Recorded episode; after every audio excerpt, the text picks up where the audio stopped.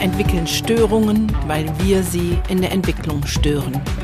Damit wir dies verändern, ist hier dein Entwicklungssprünge-Podcast. Der Podcast, der dir hilfreiche Impulse gibt für eine gesunde Entwicklung von Kindern und Jugendlichen. Hallo und herzlich willkommen. So schön, dass du da bist.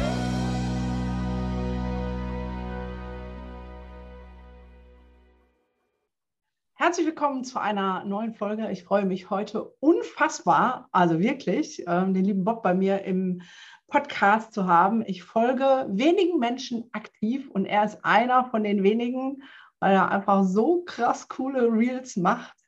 Ähm, herzlich willkommen, Bob. Schön, dass du hier in meinem Podcast bist. Hi, schön, dass ich da sein kann. Ja, voll, voll. Wer Bob nicht kennt, er hat schon mal einen geilen Namen, finde ich. Bob Blume ist äh, schon irgendwie ich, ja, ich finde cool. Ähm, du bist Lehrer und Bildungsaktivist, ähm, Bildungsblogger und hast auch ein ziemlich cooles Buch geschrieben. Das halte ich hier mal in die Kamera für alle, die YouTube gucken. Und wir werden darüber natürlich auch ein bisschen plaudern. Aber das sind ja so Etikettierungen von außen. Wer bist du denn? Also Funktionen, Lehrer. Wer bist du denn als Mensch? Also wie kann ich mir Bob vorstellen? Das ist echt eine sehr interessante Frage. Ähm, ich habe irgendwie vor ein paar Wochen mal so einen Blogbeitrag geschrieben, wo ich das mal so versuche auseinanderzufriemeln, was ich alles im Internet mache, weil wirklich so dieses ganze aktivistische und Podcaster und egal wo ich hinkomme, ähm, jedes Mal werde ich irgendwie anders angekündigt, weil ähm, ich eben genau das Gegenteil von dem gemacht habe, was oft gesagt wird, so nach dem Motto Stick to One, was weiß ich, Social Media äh, oder so, ne? Ähm, und das liegt unter anderem auch daran, dass ich Dinge immer ausprobiere und dann ähm, zu wenig Ehrgeiz habe, als dass ich sie wieder aufhören könnte. Nicht zu viel, nicht zu viel, sondern zu wenig. Ne? Ich denke so, boah, jetzt bin ich schon mal dabei, jetzt kann ich halt auch weitermachen. Ähm, bei TikTok zum Beispiel trifft das jetzt nicht ganz zu. Das, da habe ich mal echt zwei Monate echt ausprobiert und experimentiert. Jetzt habe ich gerade keine Lust mehr und dann mache ich auch nichts. Ähm, und dann würde man, würde man ja sagen, algorithmisch ist das ein Problem, aber naja. Jedenfalls, ähm, das ist vielleicht auch eine Charaktereigenschaft, die ich habe. Ich bin unglaublich neugierig. Ich glaube, ich bin so neugierig und wenn ich dann was interessant finde, auch so mitteilsam, dass das echt anstrengend sein kann für andere. Also ich gebe mal ein Beispiel. Ähm, ich war irgendwie, ich glaube, zehn Jahre nachdem ich in Freiburg studiert habe, mal wieder in irgendwie so einer Freiburger Kneipe. Und dann kam jemand und sagte, ey, du bist doch Bob Blume. Und ich war mir fast unangenehm, dass ich nicht wusste, wer das ist. Ich so, ja, stimmt, woher weißt du das? Und dann äh, sagte sie, ja, du hast doch in den Vorlesungen immer die Fragen gestellt. Und dann dachte ich so, ja, das hört sich nach mir an. Weil wenn ich was interessant finde und es nicht verstehe oder so, dann stelle ich halt eine Frage. Und ähm, ob da 300 Leute sitzen, ja, naja, also ich bin neugierig, ich bin mitteilsam. Ich versuche das aber mittlerweile sozusagen für meine Außenwelt erträglich zu machen, entweder indem ich einfach nicht so sozial bin oder indem ich versuche, mich einigermaßen zurückzuhalten. Meist gelingt es mir nicht. Das ist auch gut so, dass dir das nicht gelingt, weil du ja auch was zu sagen hast. Also ähm, was unbedingt gehört werden soll, ist zumindest meine Meinung. Du bist auch noch Papa, soweit ich weiß, richtig? Ich bin auch noch Papa, genau. Also meine Tochter kommt morgen in die Schule, beziehungsweise also morgen ist Samstag. Wir nehmen das Video ja jetzt gerade oder den Podcast am Freitag auf. Und äh, morgen ist Einschulungsfeier. Die Großeltern kommen sogar. Genau. Uh. Und ähm, ich habe eine unglaublich fantastische Tochter. Und ich habe eine unglaublich fantastische Frau, die sozusagen, ja, ne, man könnte das so ein bisschen sagen wie bei der Luft. Äh, bei der man sich bedanken möchte, ohne die das Atmen nicht möglich wäre. äh, gleichzeitig halte ich die beiden aber auch so ein bisschen aus diesem ganzen ähm, Dreh raus, was einmal damit zu tun hat, dass ich ähm, da vorsichtig bin einfach und zum anderen auch, dass ich natürlich immer mal wieder in Phasen sehr schlechte Erfahrungen mache mit dem Internet. Ne, kennt man ja. Also ich habe zum Beispiel, das kann ich ja jetzt öffentlich sagen, das habe ich auch geteilt, ich stand mal auf so einer Nazi-Liste drauf. Und ähm, ne, wir kriegen euch alle mit Adresse und so. Und ähm, da habe ich dann gedacht, das möchte ich nicht. Zumal ich, als ich beim LKA angerufen habe, gehört habe, die Empfehlung, ich sollte einfach die Augen jetzt ein bisschen aufhalten, was ich dachte, das ist ja eine unglaublich tolle Empfehlung. Das hat mir wirklich was gebracht. Ja. Genau, aber deshalb ähm, sind sozusagen, ist meine Familie sozusagen nicht so häufig ähm, in den Medien, wie sie es eigentlich verdient hätte, wenn ich in einer Burg mit Panzertüren wohnen würde. Schöner Vergleich. Ich frage mich oft, wo nimmst du die ganze Zeit her? Jetzt bist du ja unfassbar aktiv. Ähm, da hören wir gleich noch ein bisschen äh, drüber. Hast du denn noch außer, außerhalb von Schule, Bildungsaktivismus und Papa und Partner sein noch Hobbys? Also ist da überhaupt noch Raum für Angeln, irgendwas? Nee, man also man muss ja dazu sagen, ich habe einen Angelschein. Äh, ich äh, war mit das war jetzt Frau, ein Spaß mit dem Angeln, nee, nee, jetzt hast du wirklich einen. Nee, ich habe wirklich einen Angelschein und ähm, ich, hab, ich, hab, ich bin früher, als ich im Ruhrgebiet noch gelebt habe und wir keine Handys hatten, mit meinem Freund äh, an die Ruhr gegangen, um in bitterer Kälte acht Stunden lang an der Ruhr zu stehen, nur um so einen Grätenfisch, so eine Brasse da rauszuholen. Ähm, aber im Ernst, ähm, das ist sozusagen gleichzeitig der Vor- und der Nachteil meiner Aktivitäten, ähm, dass sie so viel Spaß und Leidenschaft machen. Also erstens ist es deshalb ein Vor- und ein Nachteil, weil es Spaß macht und sich nicht nach Arbeit anfühlt. Aber wenn sich was nicht nach Arbeit anfühlt, ähm, dann arbeitet man zu viel. Ähm, und gleichzeitig ist es manchmal auch schwierig, sich nicht davon abhängig zu machen. Also zum Beispiel zweite Woche komischerweise, nicht erste. Ich hatte einen fantastischen Urlaub. Wir haben einen unglaublich tollen Urlaub in den Bergen gemacht. Wir sind ähm, mit der Familie auch zu einer, zu einer Hütte gegangen, wo die Augen alle auf meiner sechsjährigen Tochter waren, dass die es da hochgeschafft hat. Aber ähm, ich, ich habe dann immer so verschwiegen, dass das Problem nicht meine Tochter war, sondern ich. Ich habe so ein bisschen ein Problem mit Höhe. Ähm, aber so in der zweiten Woche, äh, da ist es mir echt schwer gefallen, so ähm, nicht irgendwie was zu tun, ja, was zu machen. So, da, das ist das eine. Und das andere ist, äh, Kreativität lässt sich schwer forcieren. Also mittlerweile geht das sogar ein bisschen, dass ich so ne, das Lasso auswerfe und meine Muse, die eigentlich gerade gar keinen Bock hat, so ein bisschen nach, nach unten ziehe und sage, komm jetzt, ja, ich, ich, ich muss jetzt was machen. Aber manchmal geht es halt nicht. Und, und dann kein schlechtes Gewissen zu haben, weil, weißt du, und also, das können ruhig alle wissen, selbst wenn man, ich sage jetzt mal, 50.000 Follower hat oder so, die Leute warten nicht auf einen. Also so, wenn man nichts posten würde, dann würden die woanders tolle Sachen. Und das ist auch okay, ne? Aber man selber denkt so, ah, jetzt, jetzt, jetzt muss ich eigentlich. Also lange Rede, kurzer Sinn. Ähm, ich mache auch Dinge, die nichts damit zu tun haben, aber ich habe jetzt sozusagen, ich muss mich da aktiv bemühen. Also zum ja. Beispiel meine Frau und ich ähm, meditieren jetzt.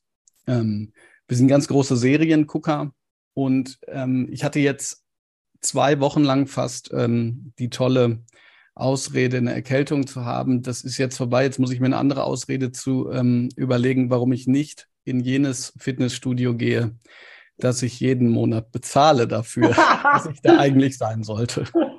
Aber ich bezahle das Fitnessstudio und habe mir einen ähm, Radius-Köpfchenbruch zugefügt und kann auch nicht hingehen. So, also ich habe ich hab eine gute Ausrede. Die dauert auch länger als äh, zwei Wochen Schnupfen. ja, krass. Also was du alles machst. Ähm, mich ist spannend, also vielleicht nehme ich erstmal die Hörer noch mit, was du alles machst. Ähm, du hast dieses Buch geschrieben, zehn Dinge, die ich an der Schule hasse und wie wir sie ändern können. Das heißt schon ein ganz klarer Bildungsaufruf. Du schreibst einen Blog, ähm, du ähm, engagierst dich unfassbar stark für Referendare, dass die gut äh, in die Schule kommen. Ähm, deine Twitter-Perlen finde ich auch immer mega. Also du bist Social Media sehr aktiv und du bist auch einfach Lehrer an deiner Schule und auch nicht nur, ähm, du bist auch irgendwie, da muss ich immer mit den Strukturen aufpassen, dass ich nicht das Falsche sage, du bist nicht nur normaler Lehrer, sondern eine Stufe höher, wie nennt sich das da? Ähm, Oberstudienrat. Oberstudienrat. Oberstudienrat. Genau. Ich war jetzt bei Oberstufenkoordinator. Oberstudienrat. Das ist fast richtig. So. Genau. Und ich mache ähm, die, und ich mache die Öffentlichkeitsarbeit für die Schule, bin jetzt im erweiterten Schulleitungsteam, mache die Medien AG und die Theater AG. Ja, also da kommt die Frage, hat dein Tag mehr Stunden als meiner? Nee, also ich kann jedem wirklich nur den Tipp geben, es ist total einfach, ähm, äh, so zu sein, ähm, einfach ähm, sich selbst vernachlässigen. Also im Ernst ich glaube, dass viele, ähm, die, die auch so viel machen, immer so tun, als hätten sie irgendwie eine ganz tolle, einen ganz tollen Plan. Und ich habe das auch schon häufiger gesagt und es trifft auch zu. Ich mache etwas, ähm, zum Beispiel die Vorbereitung für, mein, für meinen Kurs, für meinen mhm. Oberstufenkurs. Ich habe seit fünf Jahren Oberstufenkurse. Und dann mache ich das. Und wenn ich schon mal dabei bin, dann schreibe ich dazu einen Blogbeitrag und dann ähm, mache ich vielleicht einen Podcast-Artikel und äh, einen Podcast-Beitrag, der in die ähnliche Richtung geht und so. Und dann doppel ich das. Ja. Und das war oftmals meine Antwort darauf, um so zu sagen, ey, das ist eigentlich gar nicht so viel, sondern da ist viel gedoppelt. Aber im Ernst, ähm, es ist schon so, dass ich, ähm, dass ich die Tendenz dazu habe, mh, hm, zu viel zu arbeiten. Ich habe letztens irgendwann mal so ein, so ein Workaholic-Checkliste gesehen. Da stand zum Beispiel etwas, das hat mich dann ein bisschen erschreckt. Ähm, so Charakteristika von Workaholics. Und da stand zum Beispiel so ein bisschen das, was ich gerade eben gesagt habe. Ein Workaholic würde nicht wahrnehmen, wie viel er arbeitet. Da dachte ich so, boah, shit, ey, das kommt mir echt bekannt von, ne? weil mir Leute sagen so, boah, du machst so viel. Und ja. das an Tagen, wo ich so dachte, so, boah, so richtig habe ich gar nicht äh, äh ja. was gemacht. Ne? Also ich glaube, es, man, man kann schon eher sagen, dass es bei mir so ist, dass ich ähm, auf ganz viele Sachen unglaublich viel, unglaublich viel Lust habe. Und dass, wenn es eine Wirkung entfaltet, und das ist ja das, was, ich sage jetzt mal, Social Media und, und auch der Lehrerberuf so in gewisser Weise ähm, ähm, als Gemeinsamkeit haben, obwohl man sagen muss, dass natürlich Arbeit mit, mit Menschen immer intensiver ist. So, ja, ja. also das kann man nicht eintauschen. Aber du, du tust etwas, was dir Freude bereitet und andere haben da auch noch mal was von. Ja, das ist, das ist einfach großartig. Und da ist es dann auch relativ schwer, das mal sein zu lassen.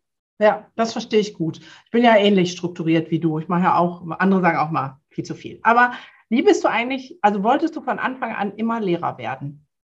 Nee, ich bin, ähm, es war eher so, dass ich, ähm, ich glaube, mit zwölf ungefähr bin ich im, im hässlichen Hagen, obwohl man dazu sagen muss, ähm, also ich würde es immer noch unter die Top Ten der hässlichsten Städte Deutschlands ähm, packen und frage mich auch, warum in diesen Listen, die es ja gibt, Hagen da nicht gelandet ist. Aber jedenfalls in dem Außenbereich, da fängt dann das Sauerland an und so weiter, ist es ja schön. Ne? Und jeder, der auch hinkommt, sagt, Mensch, ist das grün bei euch? Ist das aber grün? Mhm. Aber jedenfalls, da bin ich irgendwann in so eine Jugendgruppe gekommen, die war eigentlich mal christlich. Das hieß ähm, BK, Bibelkreis, aber irgendwann dann nur noch TK, also T Tagungskreis. Und da war ich, glaube ich, seit ich zwölf bin und, und ähm, mit 16 oder so bin ich so Jugendgruppenleiter geworden, Projekte gemacht, ähm, Filme gedreht, Drogenprävention, Sexualaufklärung, äh, all solche Sachen. Und da, da musste man natürlich nicht, nicht Lehrer sein, sondern man konnte auch sozusagen so ein bisschen ruppig miteinander umgehen. So, ne? Also und dann auch noch Ruhrgebiet. Also da hast du sozusagen ich weiß gar nicht, ob es dafür einen Shitstorm gibt. Ich glaube noch nicht, aber hast halt gesagt so, ey du Penner, jetzt komm doch mal her. Also ja, ich weiß, ich komme auch aus dem Pott, von daher da aber, aber nett gemeint. Tacheles, so, ne? ja.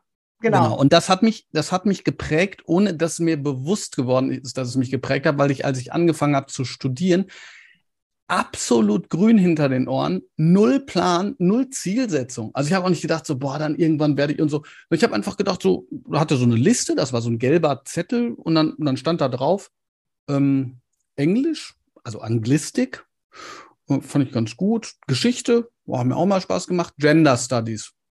Gender Studies? Was Gender Studies? Keine Ahnung, aber mache ich mal so. Und da habe ich mich da eingeschrieben. Äh, Gender Studies habe ich dann rausgefunden, war das, ich glaube, das erste Jahr in der Universität Freiburg, als eben ähm, diese Gender Studies, diese wissenschaftlich-analytische äh, Durchdringung von, von ähm, Geschlechterrollen, Geschlechtsidentität ja. und so ähm, drin war. Und, ähm, und dann erst so nach und nach, während ich so durch die Kneipen tingelte, was man ja so in den ersten paar Semestern so macht, ja. ist mir klar geworden, warum zum Teufel eigentlich nicht Germanistik? Das war immer mein Liebling, mein Liebling. Ich habe es geliebt und zwar lesen, schreiben, alles. Bin da reingewechselt und dann habe ich auch so gedacht, so warum eigentlich Magister ist Lehrer nicht vielleicht doch besser als Taxifahrer? Und dann habe ich sozusagen eben, ähm, weil man immer gesagt hat früher, ne, Magister, ja. Äh, ja, ja, ja. halt irgendwas, äh, ja, studierst 24 Semester und danach äh, wirst dann halt Taxifahrer. Und ähm, ja, und dann habe ich, ähm, bin ich gewechselt, auch immer noch mit ganz viel Bock, unerträglich viel Lust am Studium. Aber als ich dann in der Schule war, ein halbes Jahr, ja. im Praxissemester, boah, da habe ich Feuer gefangen. Auch Echt? naiv, ja, auch naiv, weil ich ähm, mit so einer, ähm, ja, eigentlich muss man sagen, Selbstüberschätzung ge gedacht habe, so das kann ich auch, das kann ich noch besser. Ja, weil ich nicht reflektiert habe, dass äh, selbst wenn ich die Sachen gar nicht hätte besser machen können, also das, das Unterrichten, ja. Also ich mhm. weiß zum Beispiel noch, ein Lehrer, den mochte ich total gerne. Aber der ging in die fünfte Klasse, setzte sich dann, setzte sich hin, was ich dachte schon, Alter, setz dich doch nicht hin und machte so, so Arbeit aus dem Buch. Da dachte ich so, Alter, was ist das denn so? Das kann doch nicht sein. Ähm, ohne dass mir klar ist, was für, wie unglaublich anstrengend das sein kann, den ganzen Tag zu unterrichten. Du musst dich mal hinsetzen, du musst auch mal das Buch nehmen, du, du, du musst auch mal Pausen einlegen, du kannst nicht jede Stunde super machen. Und am wichtigsten, ich habe ja nur 17 Prozent des gesamten Jobs gesehen, dachte aber, ich sehe 100. Ne? Ja. Jedenfalls, das war eine völlige Selbstüberschätzung, aber die hat mich zumindest dahin gebracht, dass ich nach dem Praxissemester, einem halben Jahr, das war damals auch neu, halbes Jahr vom Referendariat abgeschnitten quasi und nach vorne ähm, gelegt, dass ich da Schwierigkeiten dann hatte, erstmal wieder ins, ähm, in, ins Studium reinzufinden. Habe ich dann aber, weil ich da in so eine Gruppe gekommen bin mit, mit auch unfassbar ähm, intelligenten Menschen, ähm, die, also die mir auch echt erstmal so gezeigt haben, so Junge, du musst echt viel lernen. Und jetzt erstmal erstmal die Klappe halten und ganz viel lernen.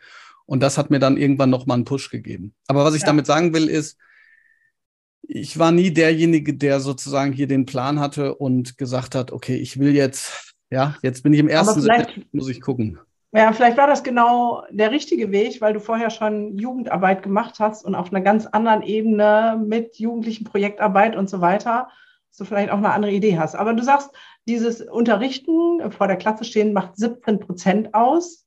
Was sind denn die anderen 83 Prozent? Als Lehrer müsst ihr doch nur vor der Klasse stehen und unterrichten.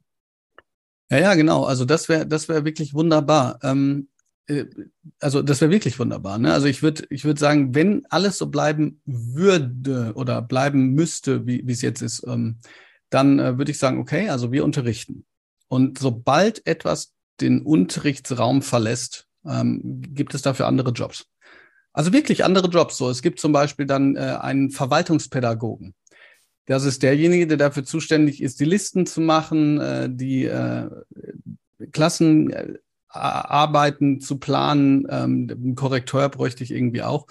Ähm, aber jedenfalls, äh, dann gibt es jemanden, der nochmal zusätzlich als, als Coach oder Begleiter für die Elternarbeit zuständig ist, für pädagogische Konferenzen, für pädagogische Arbeit insgesamt, für Kur Arbeit am Curriculum für die äh, Sozialarbeit mehr oder weniger mit Schülerinnen und Schülern. Und da ist es ja übrigens auch so, äh, die Schüler suchen sich das ja so ein bisschen selbst auch aus, mit wem sie dann sprechen ähm, und, und, mit wem nicht. Für die ganze Vorbereitungsarbeit, für die Nachbereitungsarbeit, für die Strukturierung, für die Teamarbeit, damit man nicht alles doppelt macht und so weiter und so fort. Also könnte man ungefähr äh, 115 Sachen aufzählen.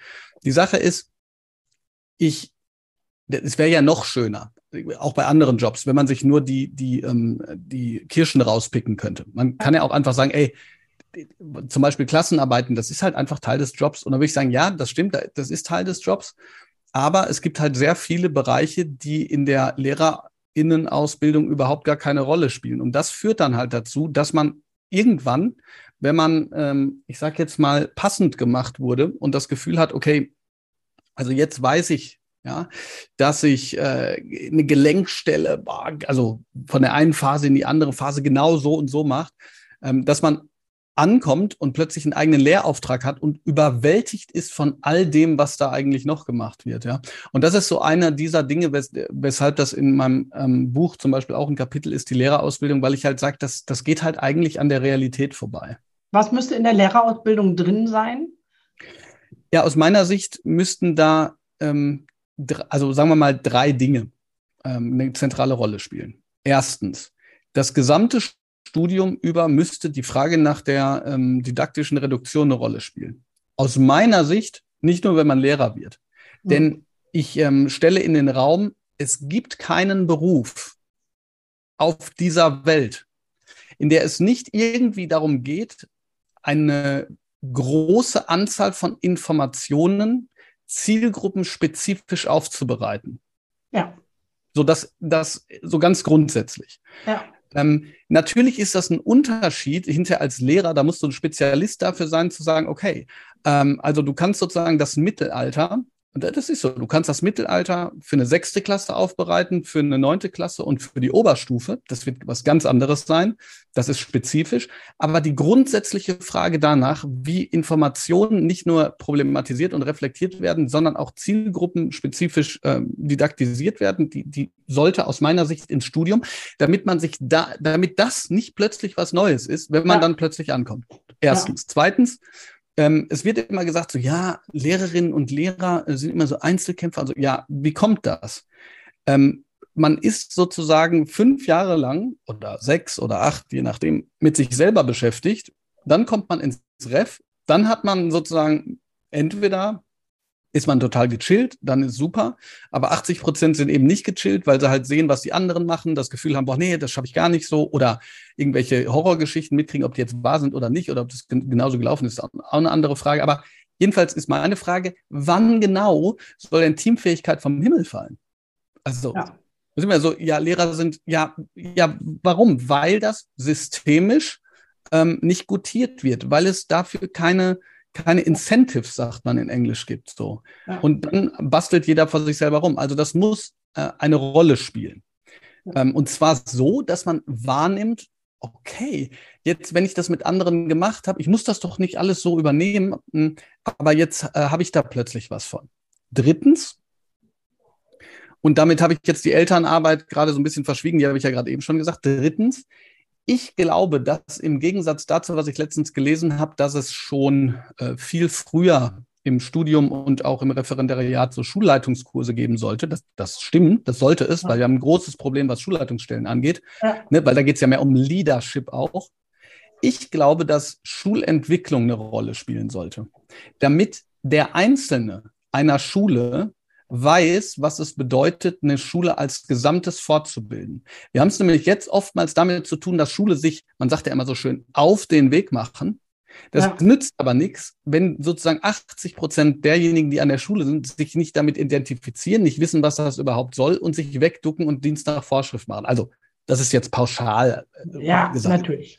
Aber das wären sozusagen, aber das wären drei Dinge. Didaktische Reduktion schon ganz am Anfang, äh, Teamfähigkeit und Gutierung auch systemisch und ähm, eine Form von Schulentwicklung, ähm, die stärker ist. Ich glaube, ich habe damals, du hast quasi ein Studium von, ich weiß es nicht, mehreren Jahren und da hatte ich mal ein Seminar und in diesem einen Seminar gab es ein Thema. Bei mir war es zufällig tatsächlich äh, Schulleitbild, hat mir damals geholfen, aber du hättest auch über, was weiß ich, irgendwelche anderen kleinen ja. Randthemen schreiben können. Aber, genau, ich habe ähm, ja selber drei Semester auf Lehramt studiert, Sek 2. Und ähm, ich habe es dann dran gegeben, weil es mir zu wenig äh, Pädagogik und Didaktik war. Es war so, ne, du wirst zum Fachidioten für deine Fächer, äh, habe ich so ein bisschen, sage ich so ein bisschen böse. Und ich weiß, das Pädagogische war dann Konditionierung nach Pavlo.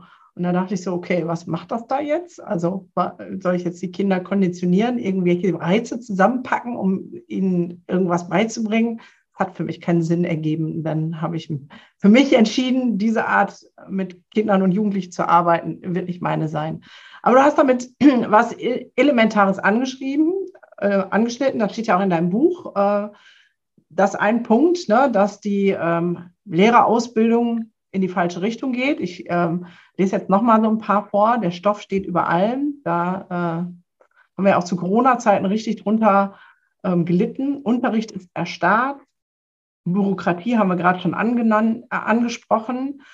Noten als Pavlosche Reflexe. Da ist er wieder, Herr Pavlov. Da müssen wir mal drauf eingehen. Wieso Noten als Pavlosche Reflexe? Erzähl mal, was meinst du damit?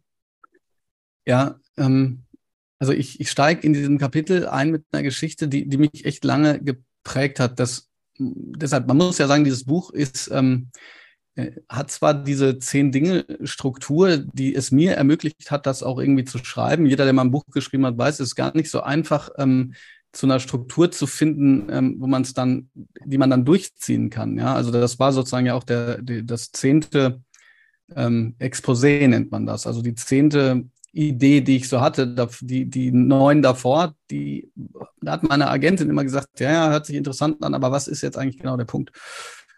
Und das sind halt alle Dinge, die mich, die mich persönlich betroffen haben oder, oder betreffen. Und ähm, um das äh, verständlich zu machen, vielleicht so ein bisschen als kleine Geschichte. Ich war ja in der Waldorfschule. Ich ähm, finde nicht, dass die der heilige Gral ist. Ich finde die teilweise wirklich problematisch, also zumindest ideologische Ansichten. Also nicht, dass man mich hier in die falsche Schublade steckt, aber in der Waldorfschule waren immer mal wieder Dinge, die unabhängig von dieser Theorie dahinter für mich ähm, absolut Sinn ergeben haben. Eine war beispielsweise die sogenannte Jahresarbeit. Man arbeitet ein Jahr lang an einem selbstgewählten Projekt und bekommt in diesem Prozess immer wieder Rückmeldungen dazu. Und das kann wirklich alles sein. Also derjenige, der ähm, in der, ich habe 13 Jahre ähm, Schule gehabt, der vor mir war, da hat einer einen Trabi, einen Trabanten, also ähm, ein Auto aus dem DDR, äh, komplett neu ähm, auseinandergebaut und, und wieder zusammengebaut. Und das war dann hinterher sozusagen mit dem Auto ist er gefahren. Ja. Andere haben äh, äh, Musikstücke gemacht. Ähm, ich weiß noch, die Zwillinge aus unserer Klasse haben ähm, ein unglaublich schwieriges ähm, ähm, Musikstück zusammen erarbeitet und so. Ich habe ein Theaterstück geschrieben. Ähm, hm, habe ich mir zu viel vorgenommen, ehrlich gesagt. Ich glaube, wir hätten da gut was draus machen können. Die Klasse hat sich damals dagegen entschieden und mein Herz zerbrach in zwei Teile. Ganz viele Themen, die mich damals interessiert haben und so weiter und so fort. Aber jedenfalls ist das dann richtig feierlich, wird das präsentiert ähm, dieses, dieses Theaterstück, das hatte auch Lieder drin und so. Und das heißt, die ganze Aula ist gefüllt mit, mit, mit Leuten, mit Eltern und so weiter. Und man hält einen Vortrag darüber und was weiß ich. So, aber man kriegt halt keine Note. Ja. Und ich habe damals mit einem Freund, der im, im, Gymnasium war, darüber gesprochen und der hat gesagt, ja, was heißt denn, ihr kriegt keine, ja, wir, wir kriegen keine Note, ja, wir kriegen Rückmeldung, ja, was für Rückmeldung? Und ich habe irgendwann gemerkt, der kapiert das nicht. Also der versteht das nicht. Ja. Der kriegt es nicht auf die Reihe zu verstehen, wie man in der Schule etwas machen kann, ohne einen Austauschwert. Ja. Und das, und das hat mich echt lange begleitet, weil ich dachte, das gibt's doch nicht, der ist doch sonst intelligent. Was rafft der denn jetzt daran nicht? Ja. Und, ähm, und als ich dann selber im Praxissemester schon, nee, im, Ref, im Referendariat war, ähm, da habe ich plötzlich gemerkt, ich wollte geile Sachen machen und dann kam immer die Frage, was kriegen wir da für eine Note für? Kriegt immer die Frage, was für eine Note mhm. kriegen wir dafür? Ja. Das hat sich dann irgendwann dazu gedreht, äh, dass ich das als Qualitätsmerkmal meines Unterrichts, wenn ich Projekte mache, gesehen habe, ähm, wenn die Frage nicht kam. Und ganz ehrlich, ich sage ja, ich, ähm, das ist vielleicht ein bisschen vereinfacht. Ähm, Kinder sind keine Hunde. Pavlovscher Reflex heißt ja, man koppelt zwei verschiedene Reize, in dem Fall eine Klingel und Essen.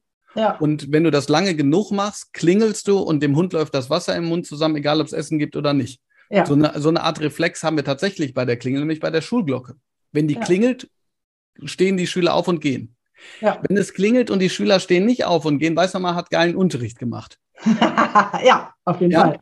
So, und, und, und daraus ergibt sich sozusagen dieser, dieser Gedanke, dass Noten dazu führen, in Klammern können, dass ähm, Lernen zu, einer, zu einem Tauschhandel wird. Ähm, und das kann jeder nachvollziehen, vielleicht einem einfachen Bild, ähm, bei dem man sagt, okay, pass mal auf, gib deinem Kind jedes Mal 10 Euro, wenn es Zimmer aufräumt und dann hör mhm. damit auf und sag, räum dein Zimmer auf. Dann wird das Kind sagen, ja, aber hallo? Ich habe bis jetzt immer 10 Euro gekriegt, was soll ich denn jetzt machen? Ja. Schule sollte aus meiner Sicht aber Kinder und Jugendliche entlasten, die am Ende weiterlernen wollen. Wollen. Warum? Ja. Weil sie auch müssen ähm, so, ich, ich will die ja nicht zwingen, aber, aber sie sollen weiter lernen wollen, weil sie es müssen. Weil jemand, der nicht weiter lernt in der in der Zeit von einem so äh, massiven, dynamischen und teilweise schnellen Wandel abgehängt wird.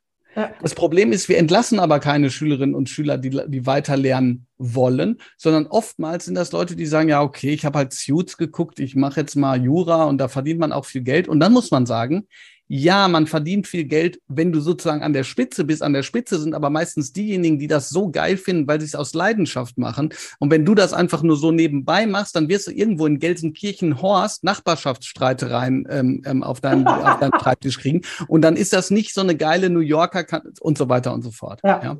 So, und das, ähm, und das ist sozusagen das grundlegende Problem. Ähm, ich könnte da noch ewig weiterreden. Ich glaube, eine Sache, die ich noch dazu sagen würde, wäre, wir tun immer so, als wären Noten irgendeine Form von objektiver, absoluter Wahrheit und jeder weiß aber, wenn man da so ein bisschen genauer drüber nachdenkt, dass das nicht so ist. Weil selbst wenn wir so tun, als wenn wir wüssten, okay, eine 2 ist halt besser als eine 4. Selbst dann weiß man doch, eine 2 bei Herr Müller ist was ganz anderes als eine 2 äh, bei Frau Sonne. Und eine 2 in der anderen Schule und eine 2 in der anderen Schulform und eine 2 im anderen Bundesland. Und dafür, dass das eigentlich alles Bullshit ist, hängt eigentlich in der Schule viel zu viel davon ab. Ja. Und ich finde, das muss man, äh, das muss man anmahnen. Vor allen Dingen, weil es ja gerade immer wieder so Gestalten gibt, vor allen Dingen hier den ähm, Vorsitzenden des Philologenverbandes, der Gymnasiallehrerin, der dann auch noch von wir Gymnasiallehrer sprechen, wo ich so denke, nee, Junge, ähm, bezieh mich mal bitte nicht ein. äh, Noten sind deshalb wichtig, ähm, weil dadurch Leistung sichtbar wird. Und dann denke ich so, nee, nein, äh, dadurch ja. wird Leistung nicht sichtbar. Leistung hängt natürlich davon ab, sich anzustrengen, etwas Bestimmtes zu erreichen, Ziele zu haben, Disziplin an den Tag zu legen und so weiter.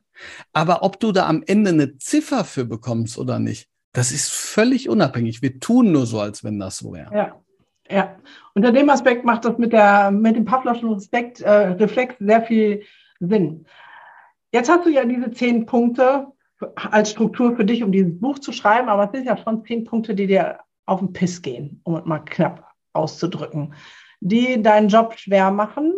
Und für mich gibt es immer so zwei Betrachtungsweisen. Das eine ist, den Lehrer zu sehen oder die Lehrkräfte, das Schulsystem an sich, ähm, wo ich, also ich bin froh, dass ich nicht Lehramt zu Ende studiert habe, weil in den Zeiten mit Corona und so, ich glaube, ich, also ich, ich hätte gestreikt. Ich hätte gesagt, tschö, ich bin raus bei dem, was ihr alles machen musstet und ja auch noch müsst. Und das andere ist zu sehen, das ist so natürlich mein Blickwinkel, was macht das mit den Kids? Mhm. So. Und ähm, da hast du jetzt schon so ein bisschen angefangen. Jetzt machen wir mal, können wir mal zwei Worst-Case-Szenario, also Worst Case, Schule hat sich seit 100 Jahren nicht geändert. Du, ich und viele anderen sagen, ey Leute, hier muss sich was ändern, weil sonst ähm, haben wir ein Problem. Wie, und keiner hört, keiner hört uns zu, Bob. Wie wäre dein Worst-Case-Szenario? Was passiert mit unseren Kindern, die dann ja auch Erwachsene werden und dann vielleicht sogar langfristig mit der Gesellschaft. Und dann das positive Szenario, was kann entstehen, wenn wir endlich die Kurve kriegen? Aus deiner ja, also, also im Grunde genommen sehen wir das ja schon. Die werden zu Arschlöchern, die ins Internet schreiben, dass alles so gut ist, wie es ist, weil uns hat das ja auch nicht geschadet. ja, nee, das, das, das ist so, weil ähm, die, die, das ist so eine typische, so eine typische, wir kennen das übrigens alle. Wir gucken zurück und tun so, als wenn alles, was gelaufen ist, genauso sein musste. Ne? Deshalb sagen wir dann, Bücher sind besser als das Internet, dies, das, Adidas. Und ich nehme mich da nicht raus. Es gibt bei mir, also zum Beispiel, ich, ich sehe dieses, im, im Punkto Medien äh, sehe ich das zum Beispiel als Geschenk, Millennial zu sein. Also gleichzeitig die Möglichkeit zu haben, Bücher zu lesen und die Möglichkeit zu haben, äh, digital das zu tun. Ja, ja weil, weil natürlich eine gewisse Sozialisierung einem, zumindest wenn man da irgendwie einen blinden Fleck entwickelt, ähm, das einem nicht mehr erlaubt. Aber was will ich eigentlich sagen? Leute, die rumlaufen und zum Beispiel sagen, wir leben in einer Diktatur, ähm, die haben aus meiner Sicht zeigen die, dass sie sozusagen ähm, in der Konsequenz ein Problem haben, was auch durch die Schule ähm, ähm, forciert worden ist. Und zwar nicht zwangsläufig so dieses etwas Triviale, naja, der hat halt nicht genug über Geschichte gelernt. Ja. Auch. Aber ähm, wir merken ja zum Beispiel, wenn wir mit Leuten sprechen, die, die sehr uneinsichtig sind, ähm, dass selbst das beste Argument nicht mehr vordringen kann. So, und jetzt kommen wir zu dem eigentlichen Punkt ich glaube, vordringen kann man nur, wenn man etwas erlebt und sich als selbstwirksam betrachtet. Und Selbstwirksamkeit in der Schule bedeutet beispielsweise Partizipation, gefragt werden, mhm. ähm, das nicht das Gefühl zu haben, es wird dauerhaft über mich entschieden. Und ich glaube, dass ähm, das, äh, also weiß ich nicht, jetzt ist das, wäre das natürlich äh, so Kaffeesatzleserei, wenn ich sagen würde, sozusagen alle, die rumlaufen und äh, irgendwie Verschwörungstheorien glauben, ähm, haben äh, in der Schule keine äh, Teilnahme erlebt. Aber die These würde ich mal in den Raum stellen ähm, dass das passiert. Was, was ist das Gegenteil? Naja, beim Gegenteil, und ich weiß, das ist jetzt natürlich, ähm, ähm, das wird jetzt von reaktionär Schrägstrich äh, konservativen Menschen als äh, aus meiner Sicht bin ich dann sozusagen der, der linksversiffte Gut, Gutmensch. Aber ich glaube, dass so die Fridays for Future Bewegung und ähm, eben jugendliche Aktivitäten die einen unglaublichen Eindruck machen, übrigens auch durch das Internet. Ja, also klar, Greta äh, äh Thunberg, ich, ich ja. weiß nicht, äh, man, man, stelle sich Greta ähm, 1990 vor, ja, die, die wäre dann davor gehockt, ne, und die würde ein paar Mal in der Zeitung stehen, aber, aber das ist ja eine Welle. Ich meine, die hat vor der UN, äh, UN gesprochen, so, ne? Ja. Und ich glaube, das ist so das, was, wo man sieht, das kann auch passieren, wenn, wenn Selbstwirksamkeit und, ähm, und ähm, ja, Luise Neubauer und so, wenn Selbstwirksamkeit und, ähm, und Bewusstsein, also zum Beispiel Bewusstsein für Nachhaltigkeit, Bewusstsein für, für eben die Probleme der Welt, ähm, wenn, wenn das eben unterstützt wird. Und ich glaube, darum nicht nur, aber darum muss es in der Schule eben auch gehen. Deshalb auch dieses, der Stoff steht über allem, dass man sagt, wir versuchen, die Schülerinnen und Schüler ernst zu nehmen, wahrzunehmen und uns um Themen zu kümmern, die halt relevant sind. Ähm, und, und nicht dauernd das Gefühl zu haben, dass das Damoklesschwert der nächsten ähm, Abfrage von mhm. irgendwelchem Zeug im Raum steht. Ja. Und, und, und lass mich noch anfügen, damit meine ich nicht, dass das immer überall in jedem Fach, in jeder Schule ist, sondern im Gegenteil, es gibt ja Schulen, die machen das schon. Und es gibt übrigens sehr, sehr erfolgreiche Schulen, die das, die das auch machen, ne? weil ja dann sonst Leute immer sagen, so, oh ja, die Kuschelpädagogik, du willst ja, dass die Schüler nur das machen, was ihnen gefällt. Nee, nee, darum geht es nicht sondern es geht darum, die Belange von jungen Menschen, die wollen, dass möglicherweise ihre Kinder auch noch auf dieser Welt leben, ernst zu nehmen. Ja, äh, genau. Aber da sind wir, hast du schon eine perfekte Überleitung hingekriegt. Also so wie es ist, darf es eigentlich nicht bleiben, weil sonst auch Partizipation an der Gesellschaft fehlt, langfristig. Ähm, ich teile dann deine Meinung, dass da ähm, auch unsere äh, Wähler, die jungen Wähler, die ganz rechts wählen, nicht wählen, recht wählen, weil sie rechts sind, sondern auch äh, um Boykott zu sagen, sagen, wir wollen eigentlich mitbestimmen, aber ihr lasst uns irgendwie nicht, also fehlende Pazifikationen. Ähm, dann gibt es das, das wäre dahin. Und jetzt ist Frage, die Frage, wie kommen wir denn dahin? Ähm, du hast jetzt ein paar Schulen gesagt, die es von anders machen. Wenn man jetzt sagt, äh, bitte keine Noten mehr, ist das was, was von oben entschieden werden muss? Also wie können wir denn jetzt Stück für Stück in dem, wo wir heute sind, was ändern? Und zwar jeder da, wo es ist. Die Lehrer, die jetzt vielleicht zuhören, aber auch die Eltern, um was Neues in Bewegung zu bringen. Weil das ist ja immer die spannende Frage. Ähm, ich finde es super, du meckerst. Ich mache das auch mal so. Ähm, sage mal, wer was anderes tut, darf auch meckern und kreierst aber auch Lösungen. Ja, und, ja ich, du hast sozusagen in der Frage schon ein, ein bisschen einen Lösungsansatz ähm, gesagt. Ähm, also jeder tut, was er kann und kann, was er tut. so, das heißt, ähm, es bringt an, aus meiner Sicht nichts, wenn man, ähm, also wenn ich jetzt sozusagen nur einen Instagram-Kanal hätte, die ganze Zeit am Rumheulen wäre und dann ähm, aber nicht versuchen würde, auch Veränderungen herbeizuführen, dann, dann wäre es einfach zu wenig. Und das, das kann eben bedeuten, dass man zum Beispiel Schülerinnen und Schüler, Schülern als, als Lehrperson in seinem Unterricht eine Stimme gibt. So. Wie kann das aussehen? Ganz praktisch. Äh, das kann ganz, also ganz praktisch. ähm, gestern habe ich ähm, meine Zehntklässler äh, ungefähr 25 Minuten ihre Lektüre auswählen lassen. Da stimmen wir noch drüber ab. Das ist für mich mehr Arbeit, weil, also Englischlektüre in dem Fall. Ja. Ist für mich mehr Arbeit, weil ich natürlich auch eine nehmen könnte, die ich schon tausendmal gemacht habe. Ähm, aber ich möchte natürlich, dass die Bock darauf haben und, ja. ähm, und dass das was Aktuelles, was Relevantes ist. Also, also wählen die das aus. Ich habe mit meinen, ähm, mit meinen Elfern, äh, mit meinen Zwölfern, das ist tatsächlich Kuschelpädagogik. Die mussten ähm, vor den Ferien 300 Seiten Kafka lesen und in den Sommerferien 450 Seiten Thomas Mann. Also habe ich eine anonyme Abfrage gemacht, wie weit sie gekommen sind. Äh, ich habe denen gesagt, dass es anonym und dass sie bitte, ähm, dass sie bitte wahrheitsgemäß sind, so dass ich weiß, wer ist wie, wie weit. Ja. Weil es nützt nichts, wenn ich so einsteige, indem ich so tue, als wenn es alle haben. Jetzt kann man sagen, ja gut, das Leben ist kein Wunschkonzert. Ja, ist es nicht. Aber die letzten zwei Jahre waren halt auch einfach viel. Und muss man dazu sagen, die zwei Lektüren sind so anspruchsvoll, dass die jetzigen Elver, die anfangen, die schon gar nicht mehr drin haben, weil das Kultusministerium gesagt hat, oh, ist vielleicht doch ein bisschen too much, aber für diesen Kurs bleibt es halt drin. Also so. Ähm, in meiner Medien AG werden, mache ich zwar auch Vorschläge, aber werden die Themen grundsätzlich von den Schülerinnen und Schülern ausgewählt und bestimmt. Ja, in der Theater AG wird das auch ausgewählt und so weiter und so fort. Das heißt nicht, dass ich nicht auch mal ein Veto rausnehme.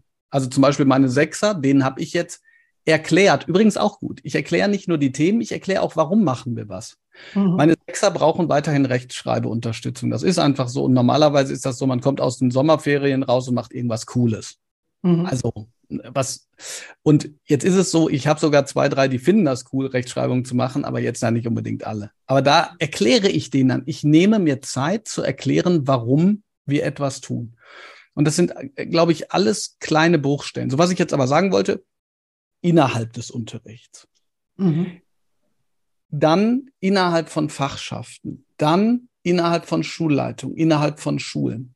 Und, und natürlich, das ist genauso ähm, wie, ähm, oder genauso weiß ich nicht, aber ich sehe da zumindest eine interessante Parallele, wenn es so darum geht, äh, wie können wir mit, äh, mit Medien aufwachsen, wo die Leute sagen so, ja, wir brauchen mehr Medienbildung, stimmt, aber die Plattformen sind auch gefordert. Und genauso würde ich die Parallele ziehen, sagen, natürlich kann jeder individuell was machen, aber man darf nicht unterschätzen, dass da das, dass da die Gefahr besteht, sich aufzureiben. Es müssen auch strukturelle Reformen her, die ähm, es eben zum Beispiel leidenschaftlichen, engagierten äh, Kolleginnen und Kollegen oder Leuten, die ihre, ihr Kollegium unterstützen, Systemadministratoren, ähm, ähm, Zeit und Ressource einräumen, damit sie sich sozusagen nicht totarbeiten. Ja, also da steckt so viel drin, was du sagst, weil einmal wenn ich ähm, Lehrerfortbildung mache, dann kommt ganz oft, wann sollen wir das noch machen? Dafür haben wir gar keine Zeit. Und all was du jetzt vorgeschlagen hast oder selber machst, sind ja Dinge, die auch Zeit kosten. Und auf der anderen Seite steht genau dieses Kapitel, ne? schlechte Lehrer haben es zu leicht. Wo ist der Maßstab, ähm, dass sich auch Lehrer durchmogeln können? Ähm, ich weiß, meine Söhne haben beide mit dem gleichen Musiklehrer völlig angeeckt. Und nach mehreren Gesprächen mit der Schulleitung hat die Schulleitung dann einfach in Nerv gesagt, Frau Frei, wir können da nichts dran tun, wir müssen den mit durchziehen, wir wissen, dass der doof ist. Hm, so. Schlimm. Ja, und dann denke ich, super, vielen Dank, dass ich dann immer mit dem irgendwie komische Gespräche führen muss. Das heißt, wir sind irgendwie gefragt und trotzdem das Strukturelle darf nicht fehlen. So, ja. Das heißt, eigentlich müsste es sich ja verzahnen. Ähm, Eltern dürften auch mal weg von Noten gucken. Das ist ja auch, ne? Die Ein ganz wichtiger, und trommeln. ganz wichtiger Punkt, ja. Ne? Warum hat mein Kind die und die Note und warum gibt es jetzt nicht sofort Note und warum ist nach Lockdown nicht direkt Klassenarbeit? Also habe ich ja alles mitgekriegt. Übrigens auch gegenüber dem Kind. Ja. Ne? Also das ist ein ganz wichtiger Faktor ähm, und ich weiß, dass das schwer ist. Ähm, ich weiß, dass das schwer ist. Ähm, das ist so einfach zu sagen, so, und was hast du? Drei, ja, okay. Sondern zu sagen, okay, worum ging es denn überhaupt? Und was hast du gut verstanden? Ja. Und, und was hast du jetzt nicht so gut verstanden? Den ja. Schwerpunkt anders zu legen, ja, ist, ist ähm, ganz wichtig, ja. Ja. So, Struktur, das ist ja was, warum du trommelst, ich auch trommel. Was wäre denn das, was du dir als erstes wünschen würdest, wo du sagst, da ist vielleicht der größte Höbel an der Struktur, etwas zu verändern, damit wir mal in einen anderen Schwung kommen in dem verrosteten mhm. alten System hier. Ja, das Problem ist halt, äh, du hast es gerade ähm, schon gesagt, dass die Kolleginnen und Kollegen zu Recht, zu Recht oftmals sagen, wir haben doch keine Zeit. Und da beißt sich die Katze ja so ein bisschen selbst in den Schwanz. Ne? Also typisches Beispiel. Es gibt wissenschaftliche Evidenz dafür, dass gegenseitige Hospitation die Unterrichtsqualität anhebt und verbessert. Das ja. ist wissenschaftlich erwiesen. Und jetzt muss man dazu sagen, ähm, und äh, ich will jetzt sozusagen keinem zu nahe treten, aber Lehrerinnen und Lehrer haben sehr interessant, äh, äh, sind sehr wissenschaftsaffin, solange es nicht um ihre eigene Profession geht. So, ja? Also muss man schon sagen, also immer so, ne, so Corona und so, da ist man dann total bei der Wissenschaft, aber so. Ähm, und jetzt müsste man doch sagen, okay, also müssen wir mehr gegenseitig hospitieren. Und dann ist es typisches Beispiel, aber ich habe keine Zeit. Und das ist ein richtiges Argument.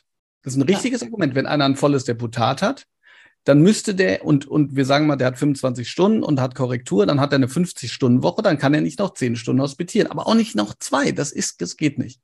So, also was brauchen wir? Wir brauchen Zeit. Und das, und das ist ja sozusagen eines der Probleme, weil wir in, weil wir im, im, im Endeffekt ja in einer Situation sind, in der Entwicklungsprozesse quasi während äh, des, des laufenden Systems etabliert werden müssen. Teilweise ging das.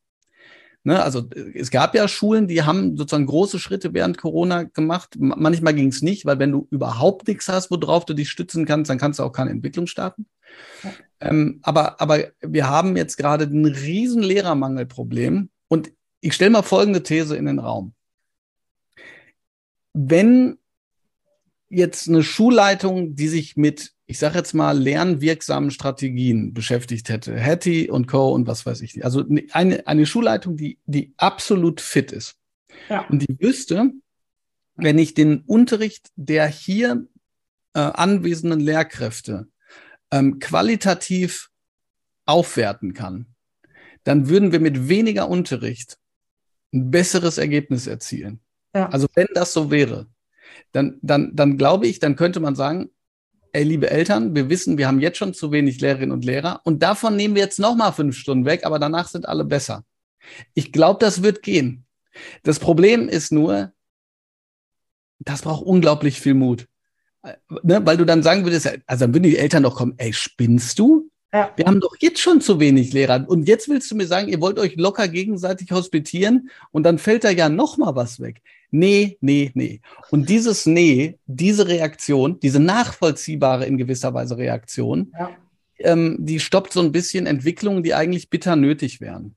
Ja, aber an der Stelle braucht es dann ja eher ähm, gesellschaftliches Umdenken. Also ich weiß genau, was du meinst. Man kann ja, mit anderen Methoden, Vera Birkenmill-Methoden, ähm, die ist ja auch schon verstorben, aber ne, da, der hat ja viele Methoden, wie man viel besser lernen kann. Ähm, ich bin mit einem äh, jungen Mann vernetzt aus Österreich, äh, der ähm, einmal die Woche von seinen Eltern drei Stunden unterrichtet wurde und die ganze Grundschule damit gemacht hat, weil die einfach komplett andere Methoden gemacht haben, um denen das einmal eins und ich weiß nicht was alles beizubringen. Er ist inzwischen ähm, Lerntrainer und ich weiß nicht was alles. Also ne, es geht, aber wir sind zu träge und ich weiß nicht, ist es träge oder ist es, was hindert uns? Also das ist die Frage, die ich mir immer stelle.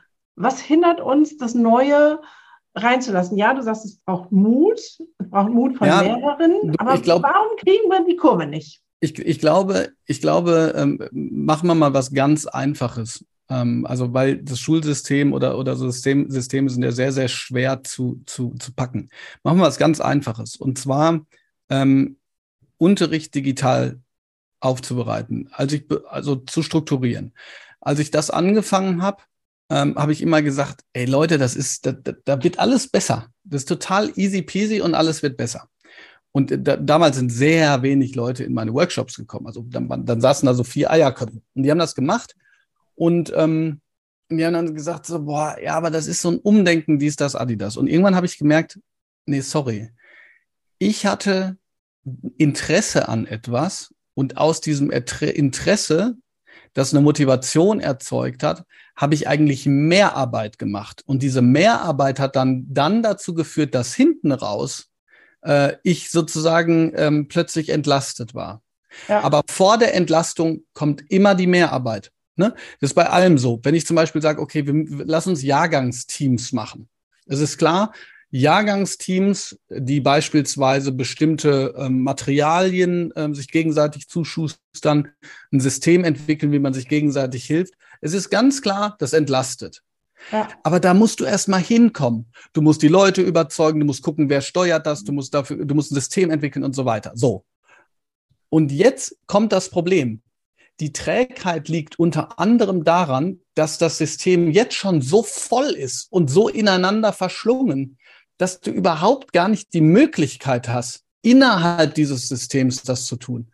Also wenn ich kommen würde und sagen würde, ey, was haltet ihr davon, wenn wir alle entlastet werden? Dann würden alle sagen, ja. Yeah. Dann sage ich, okay, dann müssen wir uns im nächsten halben Jahr jede Woche nachmittags eine Stunde treffen, damit wir am Ende entlastet sind. Und dann sagen alle wieder, ey, okay ist nett gemeint, aber, aber, mhm. aber das geht nicht. Ne? Das ja. heißt, du musst im Grunde genommen einen Weg finden, wie du kleinere Veränderungsprozesse aus deiner Praxis heraus für andere zugänglich machst und durch diese, ich sage mal, Transparentmachung von kleinen Veränderungsprozessen dafür sorgen, dass das sozusagen auf die anderen überschwappt. Und ja. also, und das ist so ein bisschen, so ein bisschen wie bildet Banden. Ja? Ähm, bildet Banden, die gute Sachen zusammen machen. Ähm, und äh, es bleibt trotzdem dabei, wenn du eine Schule hast, super Voraussetzungen ähm, und du bildest Banden und du hast eine Schulleitung, die keinen Bock hat, da kannst du nichts machen. Also es ist die bittere Wahrheit. Ja? ja. Dann kannst du nichts machen. Aber zumindest kannst du die Voraussetzungen verbessern. Ja. Und ähm, insofern fand ich das, wenn ich das sagen darf, auch ganz schön. Ich habe ich hab über mein Buch, ähm, krieg, man kriegt ja immer dann Dinge mit über sein Buch. Ne? Ich habe zum Beispiel gelesen, das Buch ist progressiv. Ähm, ich habe gelesen, es ist konservativ. Ich habe letztens gelesen, es ist neoliberal, was mich ich finde es nicht wieder. Das äh, hat mich gewundert. Aber jedenfalls habe ich eigentlich ein Buch da, dafür geschrieben, ähm, das Spaß machen soll. Also wo man wütend wird, wo man lächelt, eigentlich lächelt. Eine Kollegin hat gesagt, sie hat mal laut gelacht. Ähm, aber dann kamen auch Leute, die gesagt haben, ich mache jetzt dieses und jenes aus deinem Buch oder ich habe ähm, ähm, mir vorgenommen, dass so also und das ist etwas, was mich dann wahnsinnig freut. Ja. Ähm, war gar nicht so gedacht. Also es, es, war nicht als Buch gedacht, was man sozusagen unterstreicht. Also, also natürlich kann man mal ein Buch unterstreichen, aber es war jetzt sozusagen, sollte ja kein Fachbuch sein. Ja. Aber das hat mich dann trotzdem gefreut, weil das, ähm, weil ich glaube, dass solche Nudges, nennt sich das, glaube ich, in der, ähm, in der Marketing-Sprache, ne, dass man so ein bisschen gestoßen wird, ja. äh, um, um ja, mit genau. diesem kleinen Stoß ähm, in die Richtung so ein bisschen zu ändern. Ich glaube halt, dass, dass das wunderbar wäre, wenn das zumindest ab und an mal ja, also das ist eine gute Sache nochmal zu empfehlen. Ähm, lest dieses Buch, gibt es auch als Hörbuch, von Bob selber gesprochen, ähm, um einmal vielleicht äh, sich mit auf den Weg zu machen, diese kleinen Anstöße zu geben und äh, Lücken zu finden, sich zu vernetzen, und äh, die kleinen Ideen auch ähm, wirklich im eigenen Unterricht anders zu machen. Vorhin, als du so ausgeführt hast, habe ich gedacht, okay, wenn die Überlastung so groß ist, wäre dann die Lösung einfach, okay, wir sorgen für genug Lehrkräfte, also die 80.000, die fehlen, oder waren es 40.000, auf jeden Fall ein paar tausend, plus nochmal das Doppelte obendrauf, damit wir genug Lehrer haben. Aber damit wäre es ja auch nicht gelöst, weil es fehlt dann eventuell die Motivation, auch was anderes machen zu wollen und ähm, in diesen Prozess einzutauchen. Es wird erst mehr, bevor es ähm, leichter wird. Oder wäre das die ja. Lösung? Nee, ne? wäre auch nicht die Lösung. Einfach genug äh, Fachkräfte zu schaffen. Also äh, es ist ein Teil der Lösung, das auf jeden Fall. Ähm, es ist ein, ist ein Teil der Lösung. Ja. Aber, aber dann kommen wir sozusagen so ein bisschen wieder zu, zu einem anderen Bereich, nämlich ähm, Mindset. Ne? Also ähm, das, das, ist, glaube ich, bei, bei Fachkräften genau dasselbe wie bei Geld. Ähm, mehr ist nicht unbedingt besser, sondern dieses Mehr muss halt sozusagen qualitativ hochwertig sein. Also es ist jetzt schwierig, kannst du mit Geld nicht sagen, ja. aber das heißt sozusagen nicht mit der Gießkanne, sondern also bei ja. Geld, ne, sondern dort, wo es halt auch, auch hingehört und wichtig ist. Und bei Ressourcen ist es eben, ist es eben so, dass, ähm, dass man halt Lehrerinnen und Lehrer dann braucht, die richtig Bock haben, auch was, was zu machen, was zu tun und, und, und Teil zu sein und nicht schon nach dem Studium oder, oder nach dem Referendariat sagen, so, eigentlich will ich jetzt halt meine Arbeitsblätter verteilen und, und, ähm, ja. und das war's dann so. Ne? Ja, also ich habe äh, das Buch Netflix gelesen, weiß nicht, ob du das kennst, ähm, wie Netflix groß geworden ist. Nee, tatsächlich nicht. Ja, das ist nämlich sehr spannend. Die haben sich ähm, reduzieren müssen am Anfang, haben 120 Mitarbeiter gehabt und dann hinterher nur noch 80 und haben dann beschlossen, wir behalten nur die Besten. Die sind zwar die teuersten, würde man vielleicht nicht so machen, wenn man sich sanieren muss, aber wir behalten die aller, allerbesten und machen das mit denen. Und mhm. das hat zwei Effekte und zwei Gründe. Die haben mit den 80 mehr geleistet als vorher mit den 120. Einmal, weil sie die hocheffizienten Mitarbeiter gehalten haben, die auch richtig ähm, was konnten und die Bock haben. Das heißt, die Besten war einmal qualitativ ähm, ge gemessen, gemessen, wenn man ne, ausgedrückt, aber auch, wir haben alle rausgekickt, die äh, das ist aber blöd. Also die ganzen Nörgler, die, auch wenn der vielleicht die Koryphäre im Programmieren war, der beste Programmierer auf der ganzen Welt, aber der da mit so einer Fresse gesessen hat und gesagt, du bist raus. Mhm. Und damit haben die äh, völligen Game Change gemacht in ihrer äh, Firmenphilosophie und in der Entwicklung. Und heu bis heute ist das bei denen so. Die haben, äh, jeder Mitarbeiter darf sich so viel Urlaub nehmen, wie er will. Es darf nicht die Familie, äh, die Firmenbelange stören. Also sag mal, im Januar darf keine Buchhaltungskraft Urlaub nehmen, weil da Jahresabschlüsse sind. Aber ich fand diesen Ansatz so genial. Leute, die Bock haben, die positiv sind ja, und, klar. und qualifiziert sind. Dann ähm, glaube ich, braucht es jetzt auch nicht 80 neue Lehrkräfte, sondern es braucht die, die Lust haben. Es braucht Eltern, die das unterstützen und nicht sagen, oh Gott, das können wir doch nicht machen. Das heißt, wir brauchen alle ein bisschen mehr Mut, ähm, neue Wege zu gehen. Absolut. Ich meine, ja, da könnte ich, ich halte mich jetzt zurück. Nee, sag komm. Also ich bin, nee, ich, ich, ich wollte nur sagen, äh, du, du, hast ja total recht. Ähm, ich nehme das zum Beispiel manchmal als Beispiel für, für meine Schülerinnen und Schüler, um ihnen zu erklären, warum ähm, Medien so eine unglaubliche Attraktivität auf, ausüben, weil ich sage, stellt euch vor, der, das Klassenzimmer, jeder in dem Klassenzimmer ist einer der intelligentesten Menschen auf der Welt. Wo würdet ihr arbeiten? Und dann sagen die meistens Apple, Google, Netflix. Ja. Und dann sage ich, okay. Und jetzt überlegt euch, die intelligentesten Menschen der Welt arbeiten an einem Produkt, das jeder von euch in der Tasche hat. Das heißt, ihr müsst ähm, sozusagen eine Haltung entwickeln, in der ihr es schafft, euch auch gegen etwas zu entscheiden, ähm, an dem Tausende der intelligentesten Menschen der Welt arbeiten, dass ihr da dran bleibt. So.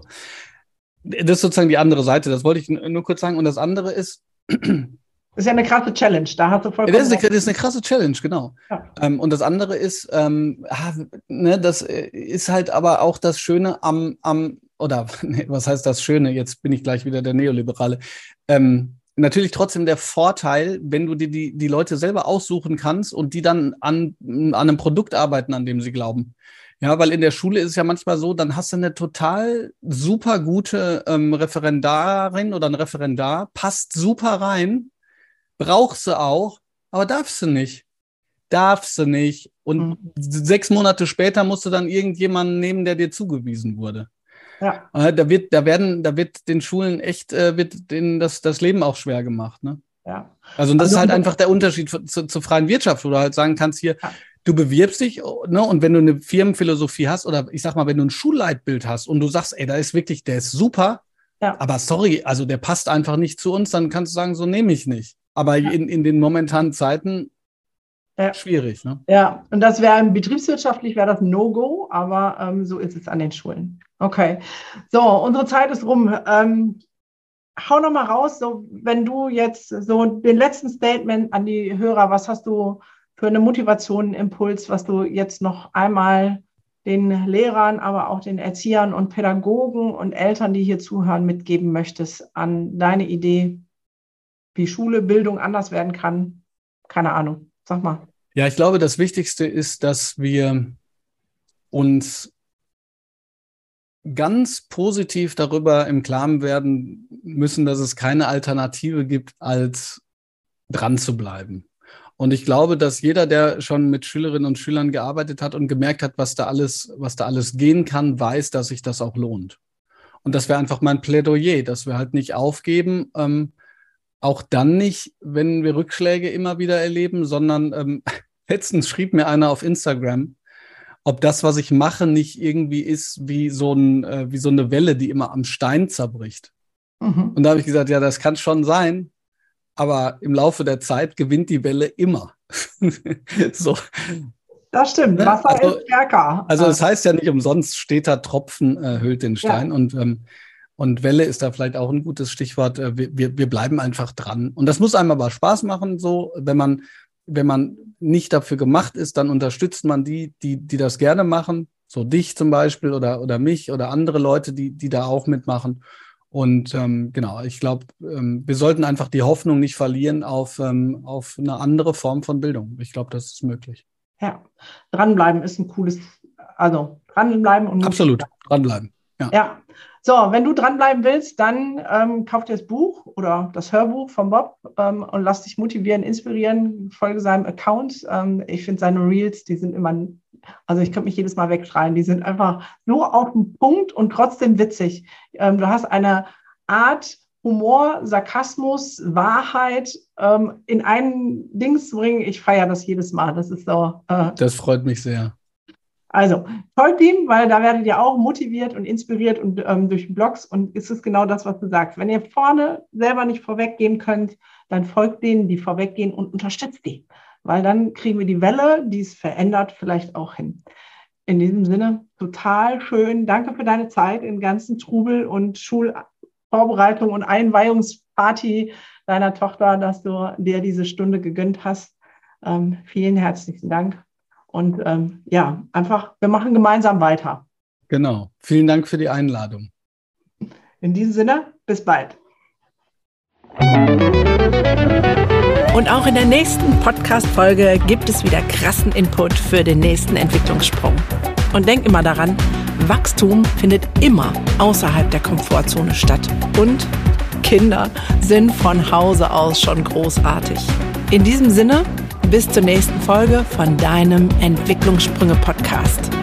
Du willst nichts verpassen? Dann abonniere noch jetzt diesen Podcast.